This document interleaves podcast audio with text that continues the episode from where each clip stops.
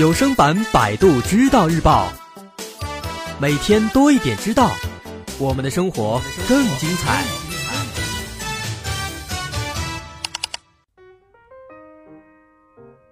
自从我出生以来，我就已经注定了会比同一产房的另一半婴儿要更早的死去，这是一个我始终无力改变的生命中的诅咒。那原因是什么呢？就是我的性别，仅仅因为我是男性，普遍就会比同一天出生的女性早死大概三年。为什么作为一名男性，意味着我们会比身边的女性死得更早呢？我们有没有能够打破这个性别诅咒的可能呢？尽管早在几十年前，人们就发现了这个令人疑惑不解的寿命差异，但是最近我们才得出一些比较贴切的答案和解释。最早的观点认为，男性每日辛苦劳作，这让他们更早地走进坟墓，而女性正相反，就活得更长。不论是在矿山挖矿，还是在大地上耕作。男性的身体都承受着额外的压力，并随着时间流逝积累了很多伤病。然而，如果这就是答案的话，那么现在男女的寿命差距理应会比预期的要小很多。那原因是现在不论男女都从事着相同的工作，整天都坐在电脑前，但是为什么这个差距它还是存在呢？事实上，男女寿命的差异。它是一直稳固存在的，甚至贯穿了整个人类社会的变迁。史文登提供的明确历史资料上记载，在1800年，女性的预计平均寿命为33岁，而男性为31岁。如今的数据则分别是女性83.5岁，男性81.5岁。这两个时期，女性的平均寿命都比男性多百分之五左右。由此，最近的一些文章中写道。每个国家每个时期都有明确的出生和死亡证明，证明了不论是早年、晚年，还是整个人生阶段，女性比男性有着更长寿的优势是显著一致的。在人类历史上，这可能是最稳固的样本了。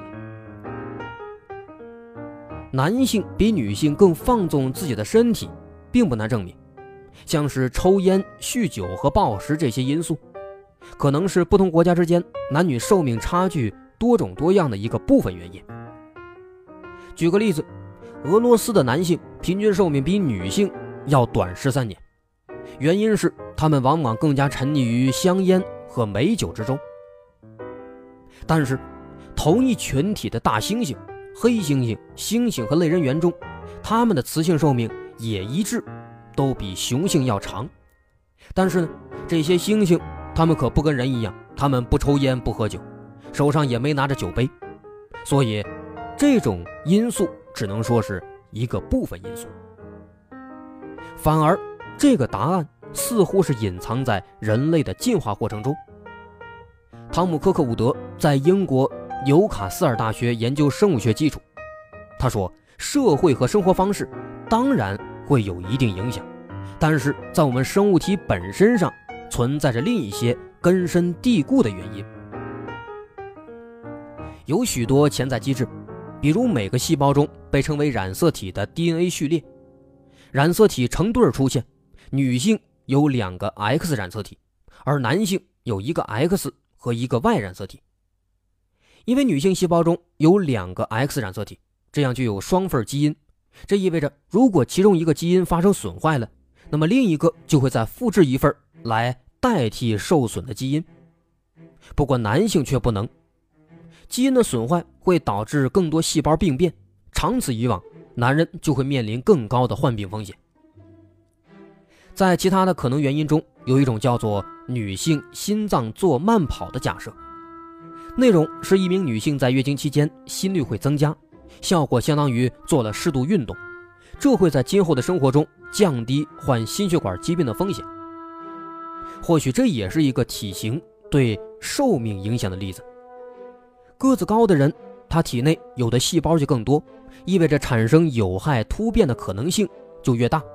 体型越大，产生的能量越多，这就会增加各个器官组织的磨损和撕裂。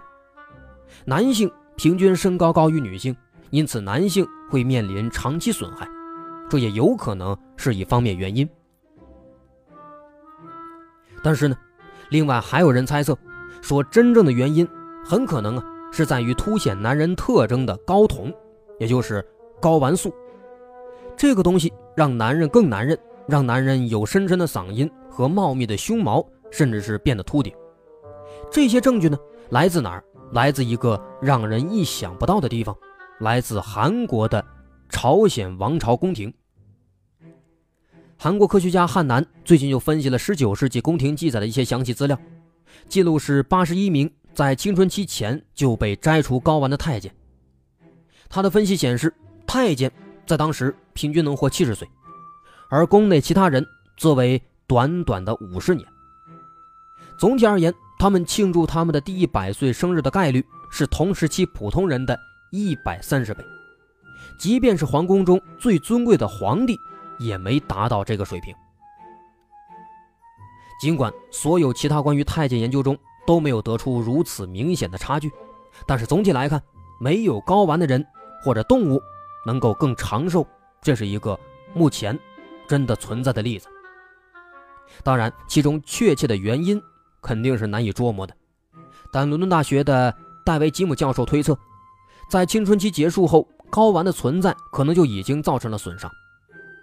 为了猜测证据，他把目光转向了一些上世纪二十年代初美国制度下导致的可悲的精神病患者实验。其中一些人被施行的治疗手段就是被强行的阉割睾丸，这跟韩国太监相似。假如他们在十五岁之前就被阉割了。他们的平均寿命也会长于同病房的其他一些病人。睾酮有可能会使我们身体在短期内更强壮，但同样的也会使我们在生活中患上心脏病、感染癌症等疾病的几率要更大一些。戴维·吉姆教授说，例如睾酮可能会增加精液产生，但也会促进前列腺癌。在男性早年，它改变心血管性状，提高其性能。但之后导致高血压和动脉硬化等等。那么相比之下，女性不仅仅没有睾酮带来风险，也能从自己的雌激素中来获益，有助于治疗一些损伤。女性的雌激素是一种抗氧化剂，这意味着它会清除细胞当中给细胞带来压力的一些有毒的化学物质。在动物实验中，缺乏雌激素的雌性活的时间要比正常雌性要短。这与男性中太监的命运正好是恰恰相反的。科克伍德教授说：“如果你移除了一个啮齿类动物的卵巢，那么细胞就不会对内部分子的损伤进行修复了。这似乎也是一个例子。”科克伍德教授和吉姆教授都认为这是一种进化的回报，这让男人和女人都有机会遗传他们的基因。在交配时，女性会更偏向于健壮的男性。获得品质优良的精液，但是，一旦孩子出生，男人的作用可以说就微乎其微了。科克伍德教授说，子女的健康与母亲的健康有密切关系，起码对生孩子来说，母亲身体的好坏更重要，而与父亲关系几乎没有。这对如今的男人来说肯定是残酷的，但正因如此，科学家承认，我们更需要继续寻找一个更加明确的答案。科克伍德教授说：“我们对于激素差异和其他原因对男女寿命差异产生多大影响，还是有必要保持一个开放心态的。但希望最终这个答案会提供一些提示，能够帮助我们活得更长一些。”好，这篇文章来自百度知道日报的特约作者，英国国家电网高级工程师郭小勇。